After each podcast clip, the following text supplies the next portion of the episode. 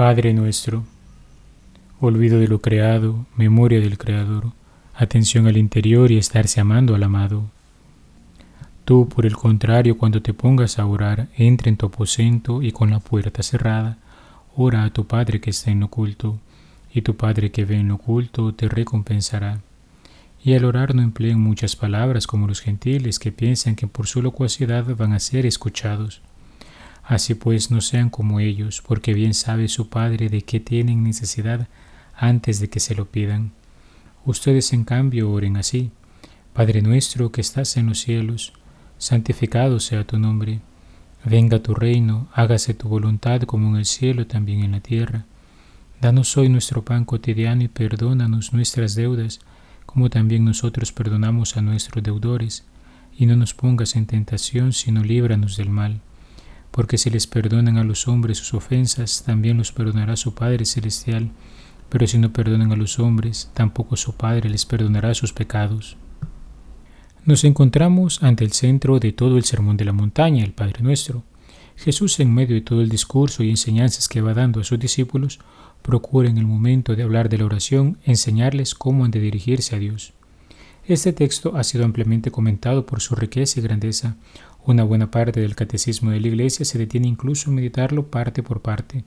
Contemplemos en primer lugar a nuestro Padre amado a través de la oración que su Hijo único nos enseñó y veamos lo que ha pensado para nosotros, que hemos sido hechos hijos suyos en Cristo por las aguas del bautismo.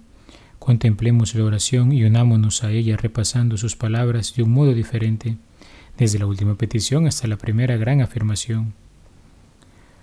Nuestro Padre Eterno nos cuida y nos lleva de su mano, nos libra de todo mal o también nos libra de las artimañas del malo, del enemigo, del homicida, nos rescata de sus garras, iluminando con su luz nuestro interior, disipando las tinieblas bajo las que se esconde. Además nos fortalece y sostiene para no caer en la tentación, para no dejarnos seducir por las debilidades de nuestra carne, del mundo o de aquel que no busca sino nuestra perdición. Es el Padre bueno quien nos hace ser hermanos con los demás hombres por la gracia que su Hijo único derramó en nosotros, haciéndonos hijos adoptivos, integrándonos a la gran familia de Dios. Al perdonar nuestras ofensas, nos enseña el camino del amor que libera los corazones y nos invita a hacer lo mismo imitándole. Nos muestra en pocas palabras cómo la vía hacia la comunión pasa por el ejercicio de la misericordia. Habiendo hecho experiencia de su amor, no podemos sino amar a los demás. Él nos da el pan de cada día, pan material para la vida y salud de nuestros cuerpos, pan de su palabra para vida y salud de nuestros espíritus, y pan eucarístico que nos garantice la resurrección y la vida eterna. Nos enseña a abandonarnos confiados a su voluntad, encontrando en ella nuestro descanso y alegría, nuestra verdadera felicidad. Nos invita a desearla fuertemente para que su amor también se difunda en la tierra como en el cielo. El Padre nos concede la gracia de ser una alabanza para su gloria al buscar que su nombre sea santificado. Esto es, que sea honrado y glorificado a través de una vida según su corazón, recordando que hemos sido creados para amarlo, conocerlo y servirlo. Ese es el fin último de nuestra existencia. Y al decirnos que está en el cielo, no quiere hacernos sentir lejanos o distantes, sino que nos recuerda que nuestra morada definitiva no está en esta tierra, sino que hemos sido creados para más, para habitar en las moradas eternas, para estar ante su presencia santa, contemplándolo cara a cara, alabándole junto a sus ángeles y santos, alabanza que comienza mientras aún somos peregrinos, pero que llegará a su plena manifestación cuando entremos en la gloria de los santos. Santa Teresa de Jesús, para animar a sus monjas en medio de las dificultades, decía, esta vida no es sino una mala noche en una mala posada. Al pensar en el sufrimiento que se experimenta en el mundo por los afanes y preocupaciones de cada día, esto podría ser una palabra de consuelo que nos hace poner la esperanza en un mañana mejor. Pero si consideramos también las innumerables bendiciones de las que ya se nos permite gozar en esta vida y la belleza que vemos en la creación que nos rodea, considerar que este paso por la tierra es una mala posada nos hace decir con alegría, si así es la tierra de hermosa, ¿cuánto más lo habrá de ser el cielo? Con gozo contemplemos como el nuestro de este Padre nuestro es una palabra que designa propiedad, pertenencia. A simple vista parecería que Él nos pertenece. Sin embargo, nosotros, pequeñas criaturas, ¿cómo osaríamos abarcar al que es infinito? somos nosotros los que le pertenecemos a Él. Somos suyos, somos sus hijos, por todo nuestro ser corre su misma vida divina. Somos parte de su gran familia. Qué dicha, qué bendición, qué gozo. En un segundo momento, hagamos un recorrido del Padre Nuestro de la mano de uno de los grandes maestros de espiritualidad del cristianismo, San Agustín, obispo y doctor de la Iglesia, reflexionando algunos de sus textos para penetrar en la grandeza de esta oración. En la carta 130, que está dirigida a una viuda de nombre Proba, que pide ayuda al santo para hacer una buena oración, encontramos cómo él recoge sus inspiraciones respecto a la importancia de la oración dominical en la vida del cristiano, es decir, la importancia del Padre Nuestro, pues este en primer lugar contiene el modo de orar de Jesús al referirse a Dios como Padre, y en segundo lugar refleja las peticiones que todo cristiano ha de realizar y que son conformes a la voluntad de Dios, es decir, en ella pide aquello que debe buscar todo aquel que ora, la vida beata, la vida eterna, la vida dichosa, la vida feliz en el gozo del Señor. Por tanto, para el doctor Dipone el Padre Nuestro será la regla, la medida de toda oración, pues todas las demás palabras que digamos, diría, ya las que formule el fervor precedente hasta adquirir conciencia clara, ya las que considera luego para crecer, no dicen otra cosa sino lo que se contiene en la oración dominical, si es que rezamos bien y apropiadamente. Todo bautizado habrá que tener en cuenta que su oración es hecha en unión a Cristo. De ahí que se comprende por qué en la oración dominical se comienza por decir Padre, pues se dirige a Él en cuanto que se es hijo en el Hijo, y por tanto en Él se pide aquello que es objeto de búsqueda, esto es, la vida beata, y todo aquello que coadyuve a su consecución. Lo que el cristiano ha de pedir en su oración lo ha de hacer siempre en nombre de Jesucristo, conforme a su mandato.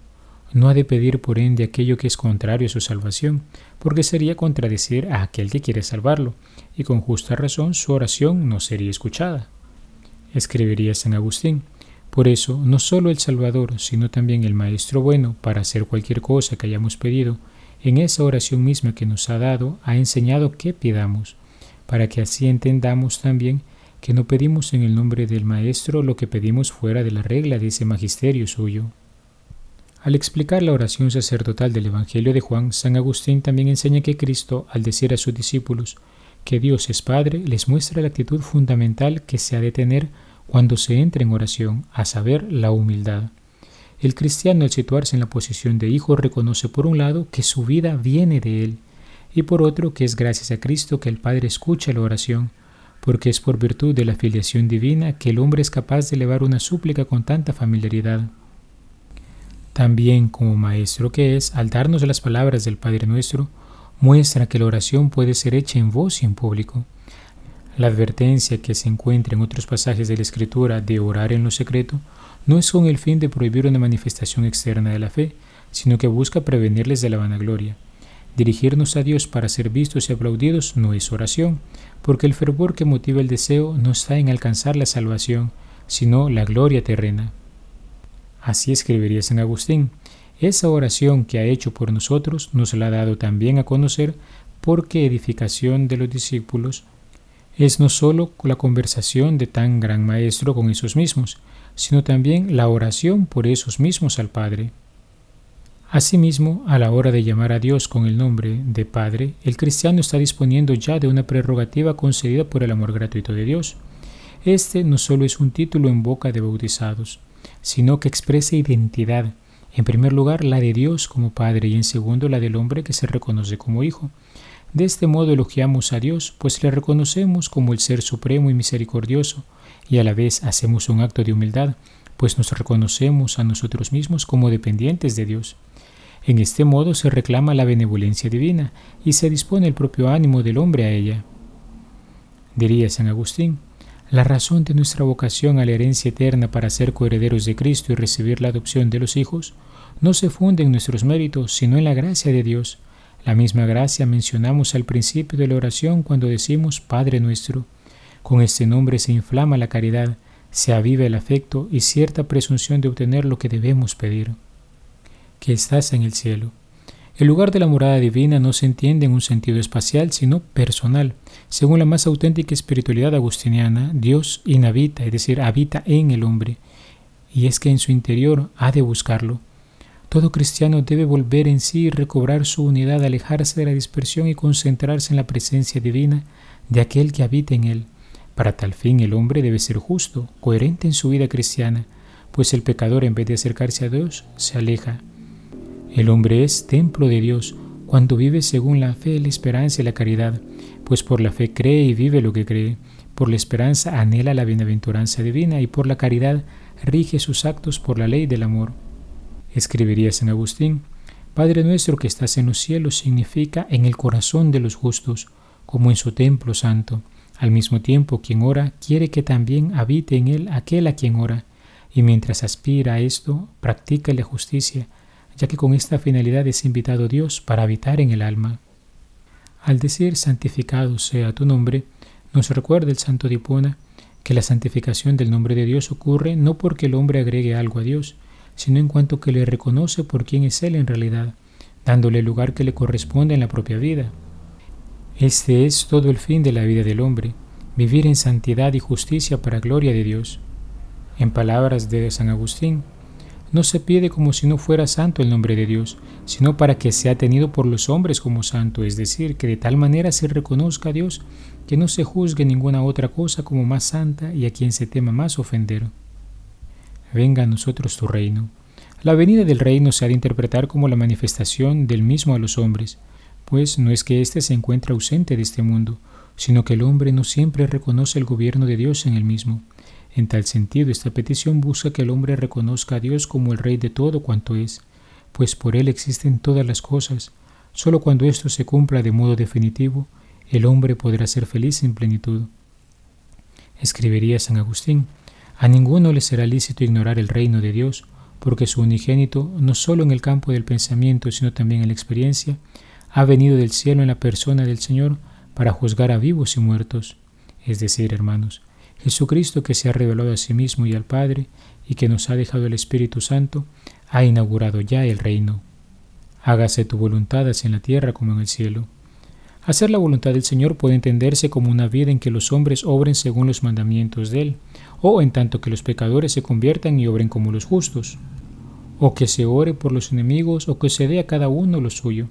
A pesar de las múltiples maneras en que se puede entender esta afirmación, lo que en fin de cuentas se pide es gozar de la vida feliz, así como lo hacen los ángeles en el cielo cuando hacen la voluntad de Dios, o mejor aún, ya que Jesucristo, Dios y hombre verdadero, es primicia de la humanidad resucitada, se pide que los demás hombres puedan vivir de acuerdo a la comunión de voluntad humana y divina que existe en el Verbo de Dios encarnado, en virtud de la cual el hombre está en pleno acuerdo en su obrar a la voluntad de Dios.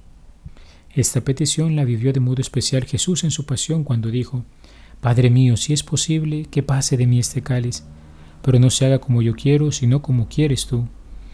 De este modo se recupera el orden en el interno del hombre, por lo cual el espíritu gobierna el cuerpo, el entendimiento, la voluntad. Pero todo porque en su fundamento se restablece el recto orden de la voluntad humana, la divina, orden que será restablecido perfectamente con la resurrección al final de los tiempos, por la que el hombre quedará completamente sano de las heridas del pecado original. Danos hoy nuestro pan de cada día. El hoy al que se refiere es la vida temporal del hombre. Esta petición San Agustín le entiende en tres sentidos. En primer lugar, el del alimento material, es decir, aquello que es útil para la vida. En segundo lugar, en sentido sacramental, en cuanto al pan consagrado visible, la Eucaristía, que según la tradición africana se recibía todos los días. Y en tercer lugar, en sentido espiritual, como el pan invisible de la palabra de Dios, ya que el alma se nutre y encuentra su reposo en obrar según los mandamientos del Señor. San Agustín no deja a un lado nada. Es el Señor quien tiene la iniciativa al salir al encuentro del hombre para salvarlo. Es el Señor quien habrá de sostenerle y proveerle el alimento necesario para que alcance su fin. Por sus solas fuerzas el hombre no sería capaz de proveerse lo necesario para poder vivir en fidelidad plena. El Señor sale en su auxilio, así como los hebreos que les alimentó con el maná para que pudieran completar su travesía, así nos alimenta con su pan, que no es otra cosa sino la vida divina de su gracia. Perdona nuestras ofensas como también nosotros perdonamos a los que nos ofenden. Al comentar esta sección, San Agustín hace inicialmente alusión al sentido monetario de la palabra deuda, pero dirá que el perdón se entiende en primer lugar de los pecados que otros han cometido contra uno, sea que el agresor haya o no haya pedido perdón directamente, y si es cuestión de dinero lo que hay que perdonar, no hay que dudarlo sino concederlo, sea porque el ofensor o está necesitado materialmente o sufre de un espíritu pobre a causa del pecado. El perdón también es necesario porque de otro modo no es posible orar por los enemigos según nos ha sido mandado. En fin de cuentas, se está hablando de un perdón liberador, porque libera al que lo otorga como aquel que le es otorgado. En palabras textuales de San Agustín, sin duda, no se debe omitir por descuido que de todas estas sentencias con las cuales el Señor nos ha ordenado orar, ha juzgado deber recomendar sobre todo aquella que se refiere al perdón de los pecados, en la cual ha querido que fuésemos misericordiosos, que es el único consejo para evitar las miserias de la vida. En ninguna otra sentencia oramos así como si pactáramos con Dios, pues decimos, perdónanos como nosotros perdonamos. Si mentimos en este acuerdo, no sacamos provecho alguno de la oración y no nos dejes caer en tentación. No se trata de pedir no tener tentaciones, sino de no caer en ellas. Se puede decir que las tentaciones son útiles al hombre para conocerse a sí mismo. Las tentaciones son fruto de un permiso de Dios que conoce a sus hijos y no permitirá nada que sepa que sea mayor a su capacidad. Puede ser tentaciones que vengan de Satanás, que sirven para castigar a los hombres o para probarlos ejercitándolos en la misericordia de Dios que ha permitido tal situación pero también puede ser humanas, es decir, fruto de la propia debilidad. En ambos casos son pruebas que revelarán lo que hay en el corazón del hombre. Dice San Agustín, Suceden pues las tentaciones de Satanás no por su poder, sino con permiso del Señor para castigar a los hombres por sus pecados o para probarlos y ejercitarlos en referencia a la misericordia de Dios. Importa mucho distinguir en qué tipo de tentación incurre cada uno, pues no es lo mismo el tipo de tentación en que cayó Judas que vendió al Señor que en la que cayó Pedro que negó atemorizado a su Señor. Hay pues tentaciones humanas, creo, como sucede cuando uno con buena intención, según los límites de la humana debilidad, se equivoca en algún proyecto o se irrita contra algún hermano, con la intención de corregirlo, pero un poco más allá de lo que pide la serenidad cristiana. Mas líbranos del mal. Por último, verse libre del mal es ser liberado del mal que se hubiese cometido en el pasado, del mal que no se ha cometido, pero que pudiera llegarse a cometer, con la esperanza de que a pesar de la propia debilidad del hombre en su condición de peregrino por este mundo, un día no tema ya caer en ningún mal. Mientras tanto, somos librados del mal en esta vida gracias a la sabiduría divina, huyendo de aquello que Dios nos ha pedido evitar y procurando aquello que nos ha pedido querer. Como dice San Agustín, no se debe desesperar de la sabiduría que también en esta vida ha sido concedida a los creyentes hijos de Dios. Consiste esta sabiduría en huir con especial diligencia de todo aquello que por revelación de Dios entendamos que debe evitarse, y apetezcamos con ardentísima caridad todo aquello que por revelación de Dios entendamos que se ha de amar. Porque cuando la muerte despoje al hombre del restante peso de mortalidad, de parte de todo componente del hombre, en el tiempo oportuno, será realizada como fin la felicidad que ha comenzado ya en esta vida, y que para conseguirla definitivamente después se pone ahora todo el esfuerzo posible. Así concluiría San Agustín que se debe distinguir entre las primeras tres peticiones y las otras cuatro, en razón de su duración, pues las primeras tres, si bien comienzan en esta vida temporal, se prolongarán por toda la eternidad, mientras que las otras son peticiones realizadas en vistas de aquella eternidad, pero que pasarán a la historia una vez llegue a su fin. Así, queridos hermanos, la oración del Padre Nuestro reúne en sí todo aquello que el hombre debe tener en cuenta para alcanzar la vida beata que le ha sido ofrecida por el Padre en Cristo. En ella el cristiano descubre, en primer lugar, el gran don de Dios que le ha unido así, por la filiación divina, es decir, se da cuenta de la identidad de aquel que le creó para la felicidad eterna y del llamado que le ha hecho para hacerle partícipe a través de la nueva vida de bautizado. Así también descubre su propia identidad, pues para poder dirigirse al Padre, también ha de reconocerse como hijo, y esto no es posible sin haber conocido a Jesucristo, que por su sacrificio en el Calvario le ha redimido y por su resurrección le ha elevado una nueva dignidad en la que el Espíritu Santo le hace capaz de decir Abba, Padre. En esta oración el Espíritu Santo, el Maestro interior, muestra a los hombres aquello que han de pedir, aquello lo que han de anhelar, sea que dure solo en esta vida las últimas cuatro peticiones, o que se prolongue hasta la eternidad de las primeras tres. Con razón, San Agustín escribiría unas palabras hermosas a aquella viuda de nombre Proba, cuando le decía, el cristiano, sometido a cualquier tribulación, gime con esta fórmula, con ella llora, por ella comienza, en ella se para y por ella termina la oración. He sido el Padre Juan Carlos Cuellar desde la parroquia Santa Alicia en Altavista. Que Dios te bendiga. Alabado sea Jesucristo, por siempre sea alabado.